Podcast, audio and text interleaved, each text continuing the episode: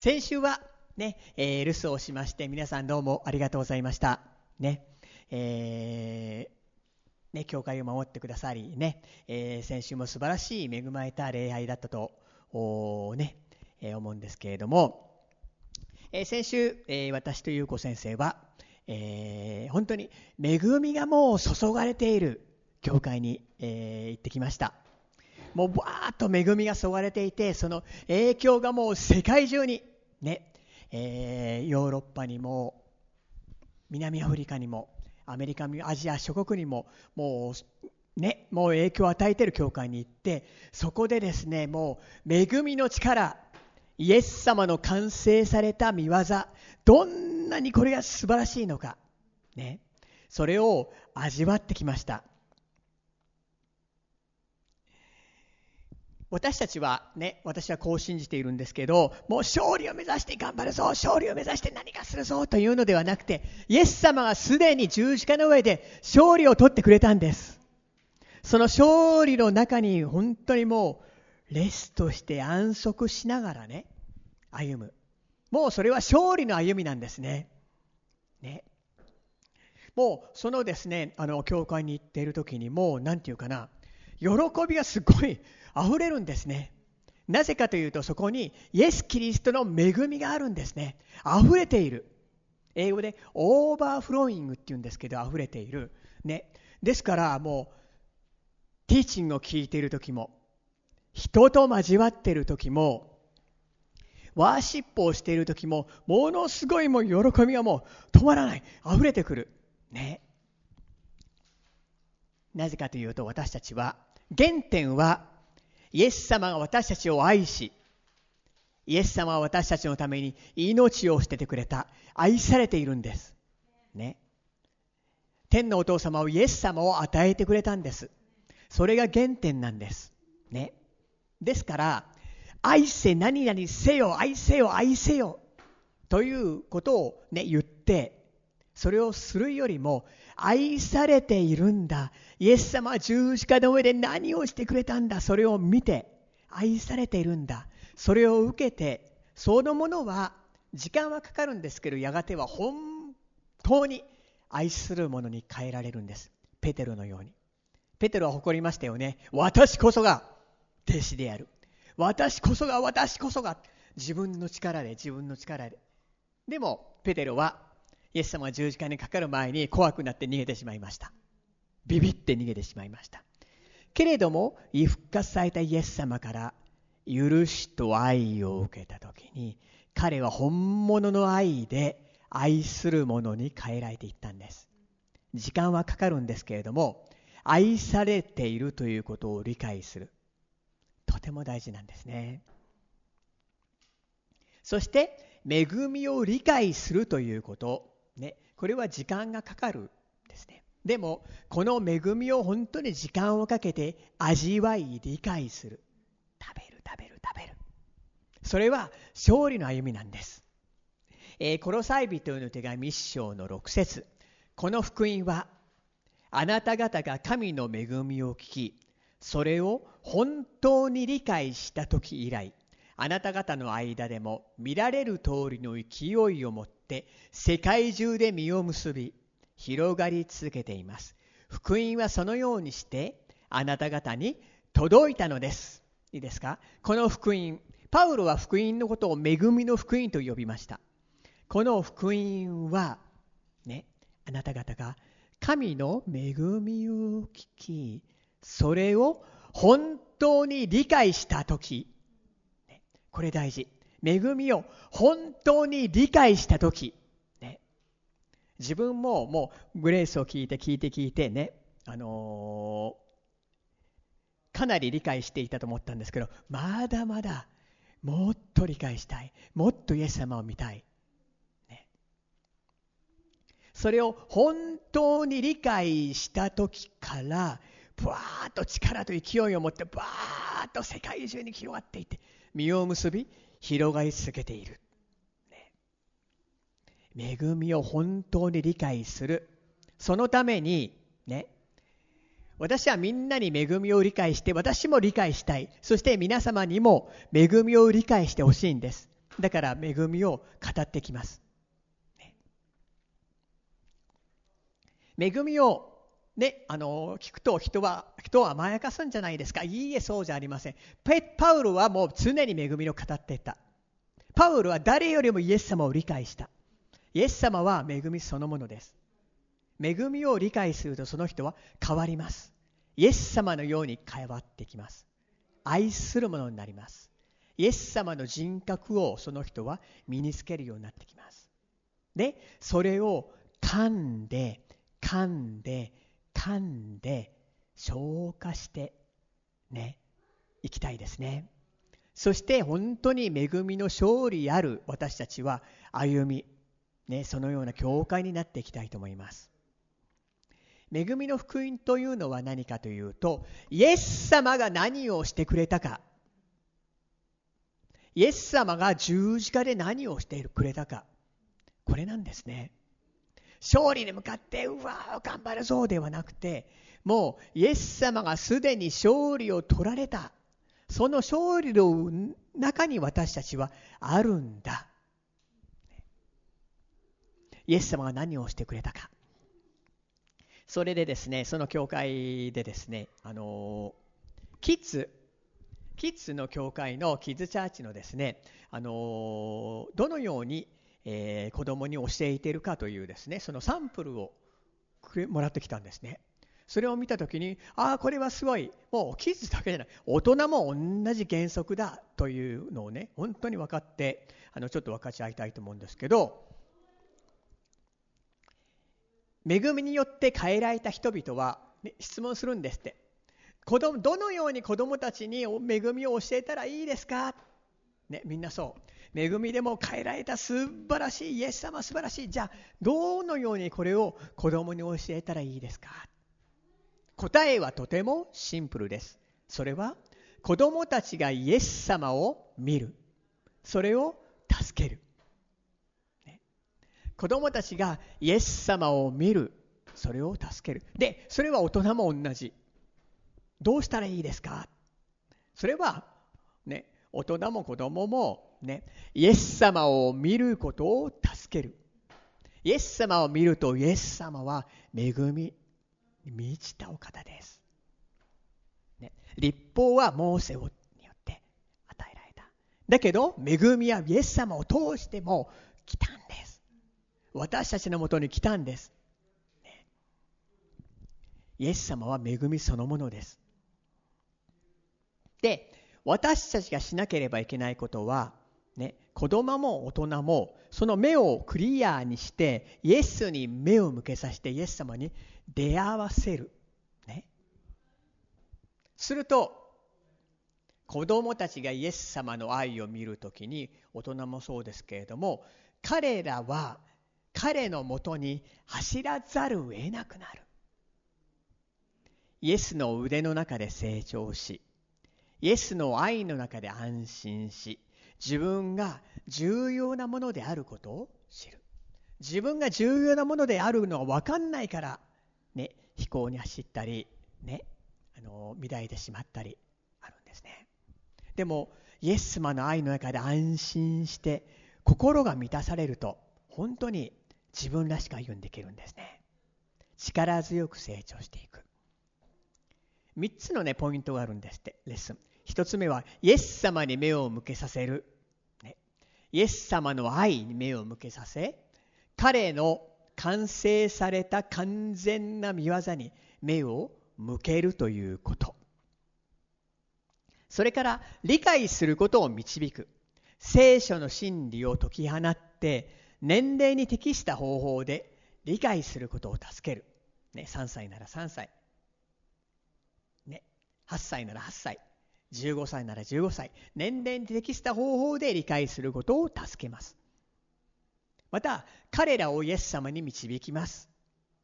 ね証をしたりねその世代に関するようなことをね提供してグッドニュースをね人々が受け入れるように助けます。で大人も同じです。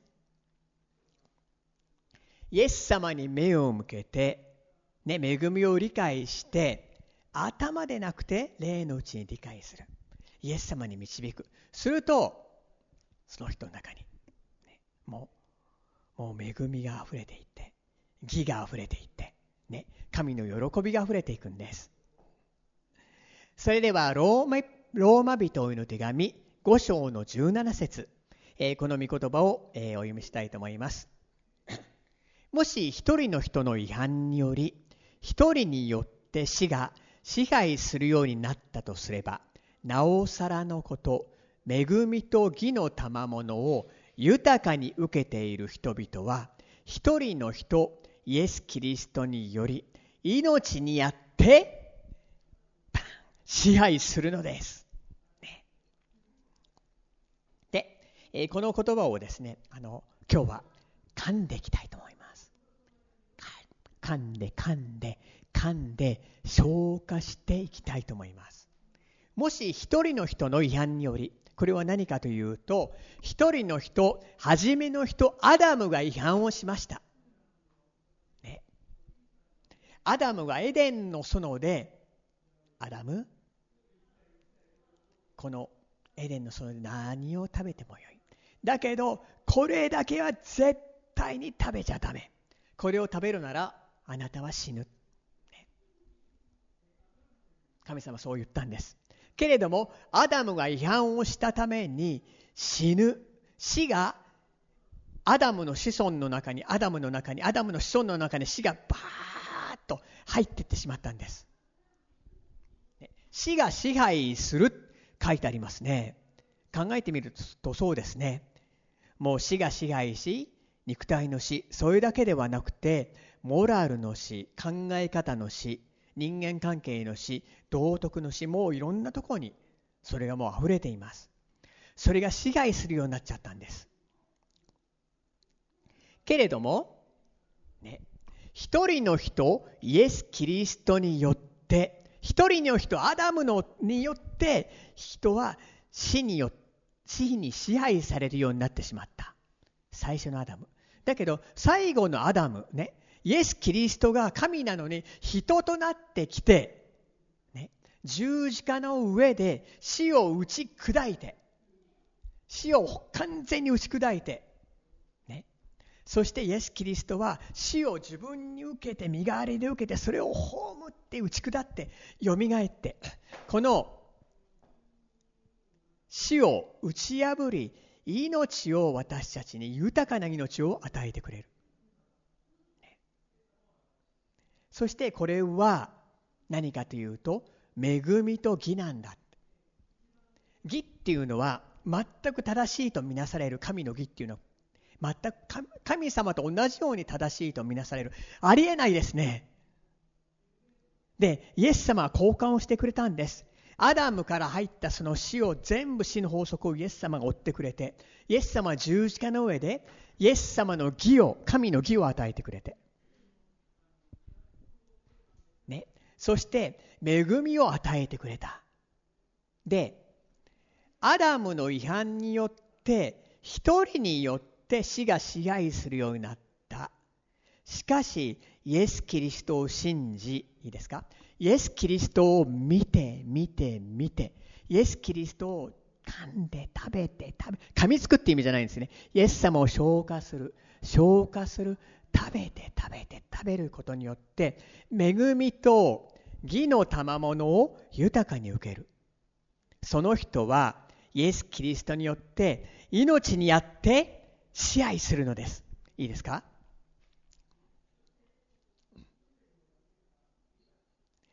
私たちが義の行いをしたからではなくて十字架の上で一人の人イエス様が天のお父様に従順になって勝利を捉えた。そのことによって私たちは偽人な偽人とされたんです。で命にあって支配する秘訣はイエス様は十字架の上で何をしたのか。私たちのために何を成し遂げてくれたのかそれを受け取る。それを知る受け取る食べることにあるんです。だから恵みのと義の賜物を豊かに受けている人々は一人の人イエス・キリストにあって命にあって支配するんですそれはイエス様を見る見る見る見るそしてイエス様を食べる。ね、パン、イエス様である御言葉のパンを食べる、食べる、食べることなんです。一つ目、イエス様を見る。見る。見るっていうこと。ね、その向こうの子供の教会でですね、あのこういうことを聞いたんですね。もし、あの、やんちゃな子がいてですね、あの子供が悪さをしたとします。ね、誰かをパンチしたとか、悪さをしたとします。ね。すると、何をするかというと、責めを入れずに、それは悪いことなんだよっていうことを教えなきゃいけない。ね。それでやっぱりそれは違うんだよっていうことを変革させなきゃいけない。そのために何をしてるするかというと、線を引いて箱、箱とボックスっていうんですけど、線を引いてその中に子供を入れる。ね。で、ここの中に君は入っているね。で、君は実はイエス様の中にもう入すっぽり入っているんだよ。イエス様から愛されていて、イエスの愛の中に君はすっぽりと入っているんだよ。で、さっきしたことは良くないこと、これは罪。でもこれは、イエス様は罪持っていなくて、イエス様の中に君は本当はすっぽりと入っているんだ。これが本当の君。で、さっきしたことは罪の力。これは本当の君ではない。これは良くないこと。ね、これはもうやってはいけないこと。それを教えます。と同時に、イエス様の中にすっぽりと入って愛されている。イエス様のものなんだっていうことを教える。で、子供にイエス様に目を向けさせるっていうことを教える。あなたの罪はイエス様を追ってくれた。イエス様の中に君の命はあるんだ。見ることを助ける。そしてイエス様を見る。ね。えー、すぐに私たちもイエス様を信じ、恵みと義の中にありたいと思います。けれども、もう世の中、もうこの世の中もいろんなことが起きます。もういろんなことが起こるし、もうね、もういろんな思いが入ってきます。でも、死の思いが来ます。けれどもそんな時にイエス様を見て思いをチェンジするんです常に聖書を読むと思いがチェンジされますこれをメタノイア思いを変えるって言いますこれを日本語では悔い改めと訳しているんですけれどももともとは思いを変えるイエス様に目を向けて思いを変える、ね、え旧旧約の、あの悔い改めという言葉は言語で十字架に帰るっていうことを読むことができるんですね。イエス様に帰る。ね。思いをすぐに変える。これがメタノイアなんですね。イエス様を見る、イエス様を見る、見るイエス様を見る。で、このローマの5の17、えー、ここに書いてある支配する。これはどういう意味かというと支配というと悪いイメージがあるかもしれないんですけどそうではないんですね。悪い思いが来ます。死の思いが来ます、ね、苦々しい思いが来る、ね、腹立たしい思いが来る。そんな時にそんな思いに負けないぞ。パーン！支配する、悪いものをパンと足の下にパンと踏みつけて、ね、命にやって支配するでこの支配っていう言葉はバシレウオ。ウオって書いてあるんですけど、魚ではないんですね、これね。バシレウオ。ギリシャ語でバシレウオ。で、英語で、えー、バシ、バシリカという言葉があるんですけど、これは裁判の建物はここから来ているんですね。で、古代のローマでは、えー、バシリカスという言葉が司法、司法っていうのは司る法律ね。それの法廷として使わ使われていて、この、えー、バシデウを支配という言葉は、えー、王様の司法の行政の言葉なんですね。王様が、これは正しい。これは違う。ですから、この命にあって支配するというのは、王にあって、王なるイエス様にあって、ね、私も王として召されていて命にあって命の中に悪いものをパーンと支配する。ね、悪い思いを支配する。外でいろんなものがあります。いろんな思いがあります。嫌な思いをすることもあります。でもそれをバーンと支配する、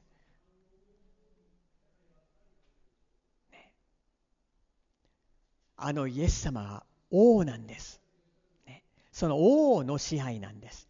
命にあって支配するんです、ね、で私たちはそのようにもう恵み以外の何者でもありません。恵みの賜物を豊かに受けている。義の賜物を豊かに受けている。恵みを豊かに受けている。そのものは命にあって支配するんです。ですからね罪とか人の悪によって踏みにじられるものではなくてそれらのものをバーンと支配するものイエス様は十字架の上で宮座を完成したんです恵みというのは、ね、私たちには受ける資格は本来ない。また何か働きによって獲得するものでもない。また受けるメリットもない。ところから神様の一方的な行為なんですね。フェイバーなんです。これがグレイスなんです。ね、全くその資格もなくてまた恵みを受けるためにできることはないんですね一方的なものでそれはどこから来るかというと十字架の上でイエス様が何をしてくれたのかそれを見る見る見る。ことなんですね。すると溢れるばかりの恵みと義の賜物が分かってくるんです。理解してくるんです。そんなイエス様を見ることを助ける。ね。信玄の4の2021我が子よ私の言葉をよく聞け。私の言うことに耳を傾けよ。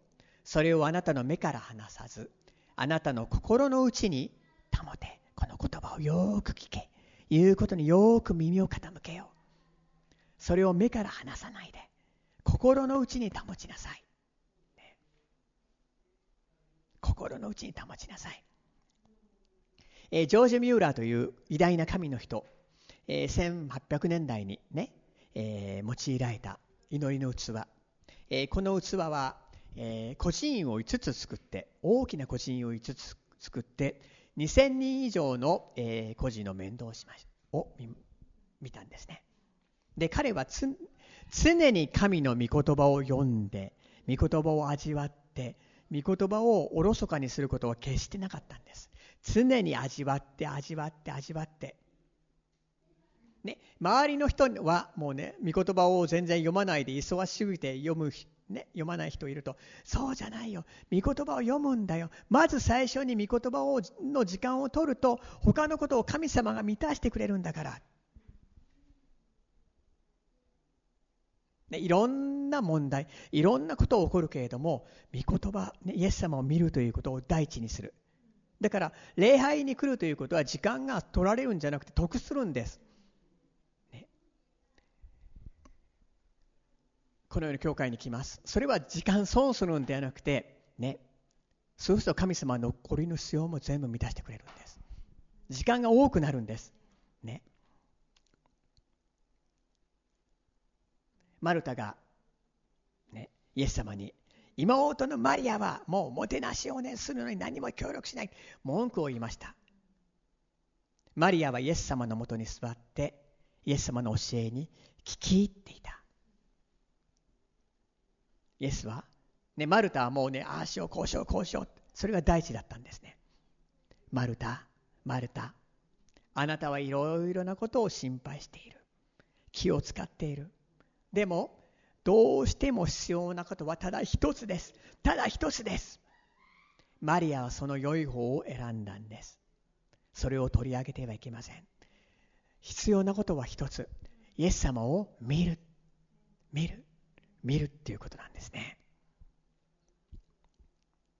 で、見るということに時間を割くときに損をするんではなくて得をします。なぜならそこに神様のグレイスと、ね、義の賜物が流れてくるから。2つ目イエス様をかみしめるよく噛んで味わうっていうこと、ね、ガムをね噛んだことあると思うんですけど。ね。こうやってガムを噛むときに噛みますよね。口ね。ちゃっちゃっちゃって噛みますよね。味がなくなるまで噛みますよね。噛んで噛んで噛んで噛んで。味わうんです。イエス様の理解を頭だけにとどめちゃいけないんです。それを本当に味わって味わって味わって味わってるうちにそれがだん降りてくるんです。心に霊に降りてくるんです。バーッと降りてくる。であの質問コーナーがあってある人がね質問したんですね。どうしたらそういうね恵みの技が起きるんですか？癒しの技を味わうことができるんですか？みんなグレースは分かってんのに。答えこうだったんですね。恵みを頭だけで理解するのとそれが心霊に降りてくるのと霊で理解するのとまた違うんだ。恵みを本当に理解する、ね、恵みを本当に理解した時以来勢いを持って広がり続けている。で私思いました、ね、グレースを聞いて聞いて聞いて、ね、自分も語ってきたつもりだったんだけどああまだまだだなって。もっと自分は理解をしたい。グレースを理解したい。この霊の深いうちまでももうもう理解したい。するとねもしあなたがグレースをね頭だけじゃなくて深いところで理解するときに食べる。ね。もういろんもうそれはもうグレースが恵みがば溢れ流れていって命にあって支配するものになるんだ。ね。そのためにどうしたらいいですか？それは噛む。噛んで噛んで食べて食べてもう噛んで噛んで噛んで食べるメディテーションをする。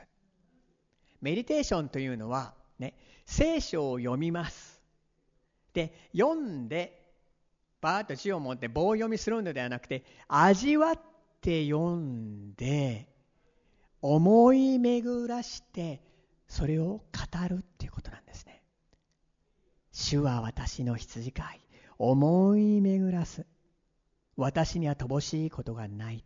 恵みと慈しみが後を追いかけてくるんだ。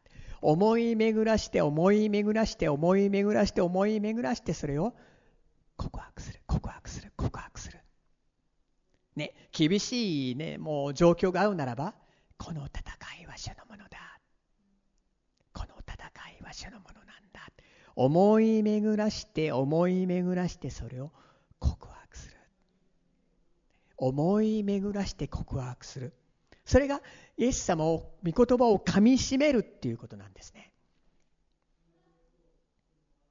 第一ペテロ3の10命を愛し幸いな日々を過ごしたいと思う者は舌を抑えて悪を言わず唇を閉ざして偽りを語らず。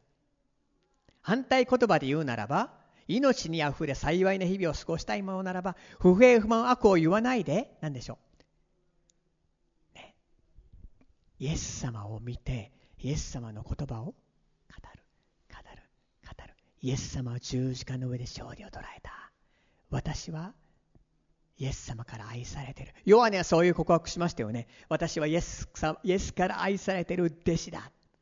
私はイエスから愛されている。イエスが共にいる。イエスが共にいる。このようなことを口から出す。ケネ制限という神の器がこう言いました。調子の悪い時はどうしますか？私は聖書を読んで告白をします。ある少年はね信玄を全て暗記していつも信玄のことを思い巡らしていて告白していったらねあの学校をね首席で卒業しちゃったんだっつって知恵が与えられてで御言葉をイエス様を思い巡らして告白していくと死んでいた領域に命が満ちていくんですね。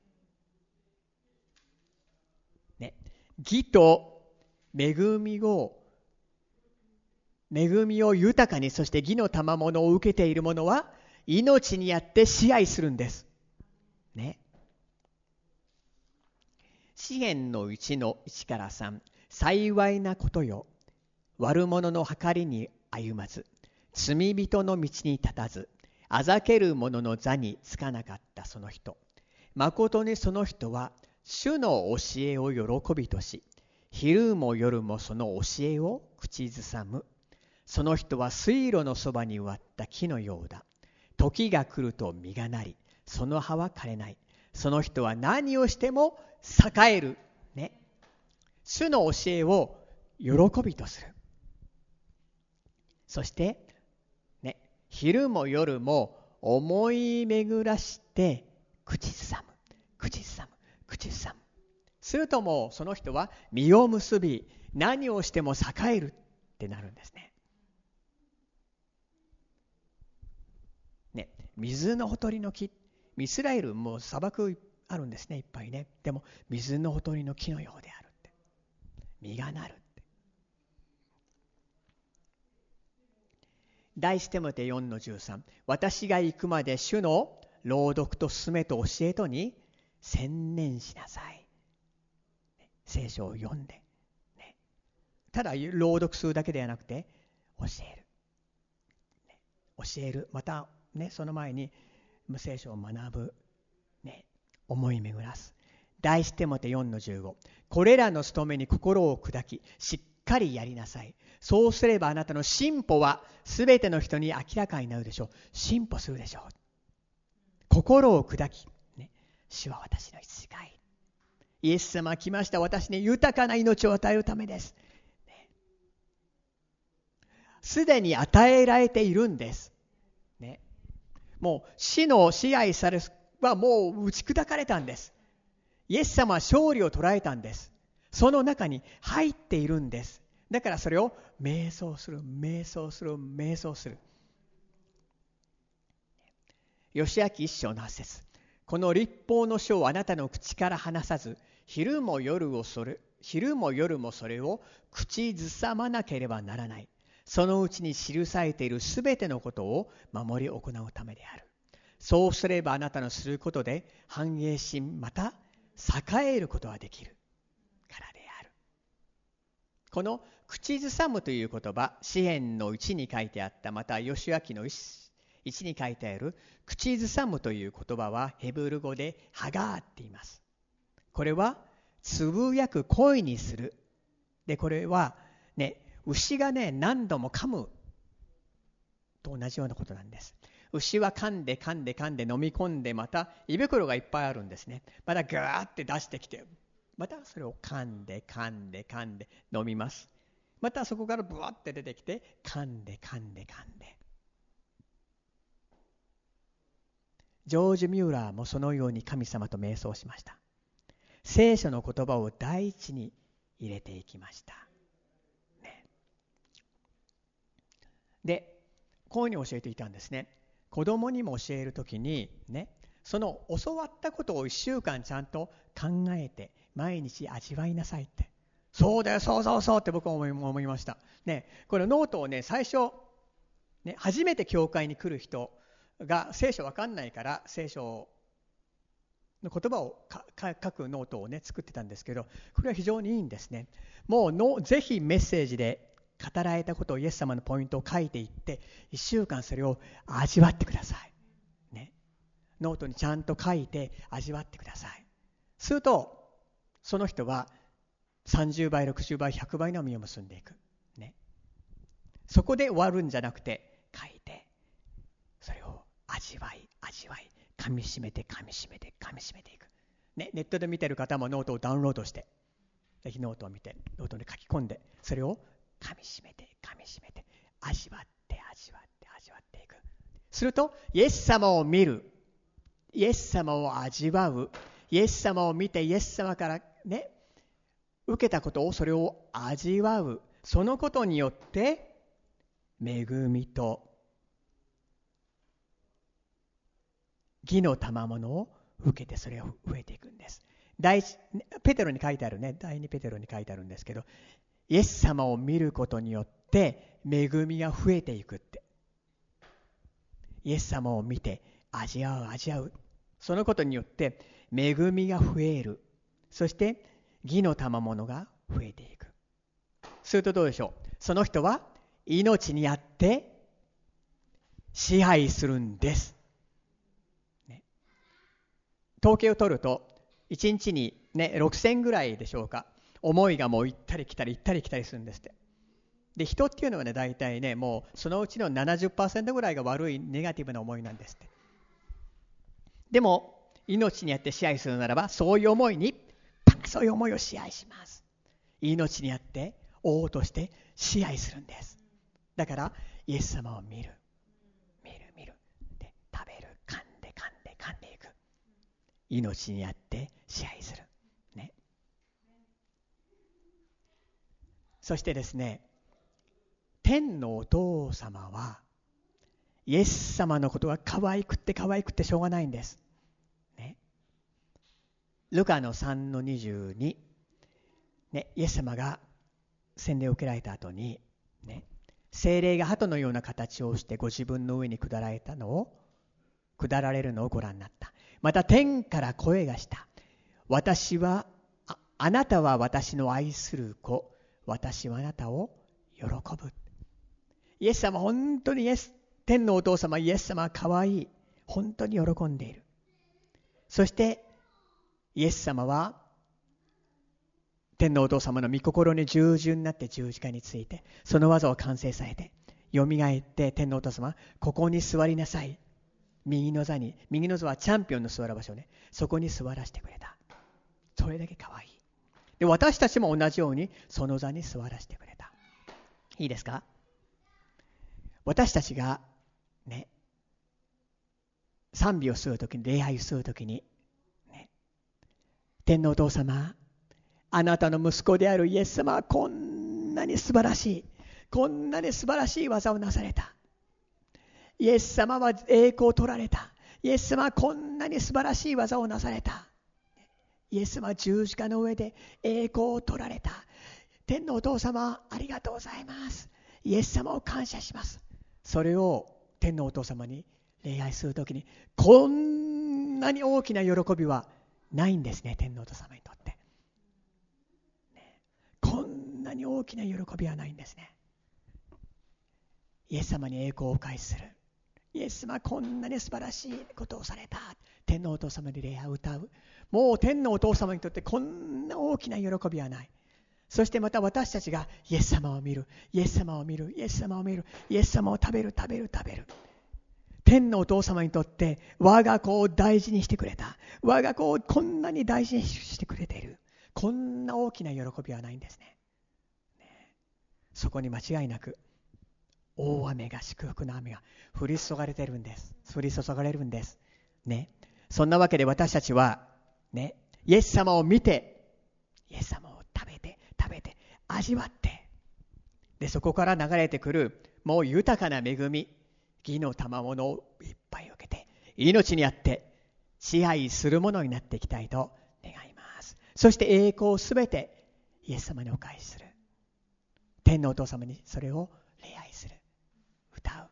もうこんな大きな喜びがない。そうするとその喜びはもう溢れます。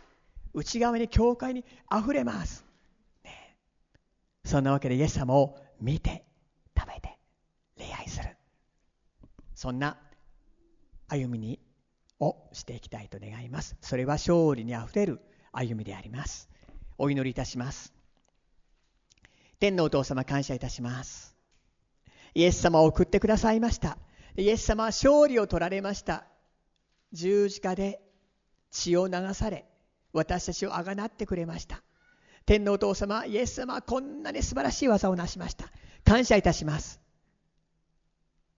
そしてそのイエス様を見る見る見る食べて食べて食べていくそうであるならばそこに恵みがもう溢れてゆき恵みの理解が進みもう恵みにあふれ、あふれ、義があふれていきます。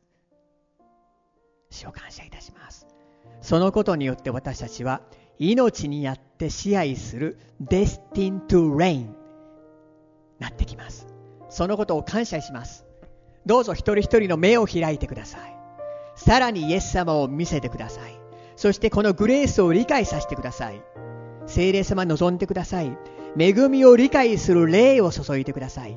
一人一人の目を開いてください。ネットを見ている、えー、方々の上に聖霊様が望み目を開いてください。そしてイエス様が何をしてくださった何をしてくださったのかそれを見ることができますように。お願いします。そして毎日毎日イエス様を思い巡らし食べてゆき。そこに恵みがあふれ義があふれ命にあって支配するものとなってきますようにどうぞ死を導いてください。感謝いたします。弱っているところがあるでしょうか。そこにイエス様が命を注いでくださいます。感謝いたします。目を開いてください。イエス・キリストのお名前によってお祈りいたします。アーメン。自分の言葉で応答のお祈りをしていきたいと。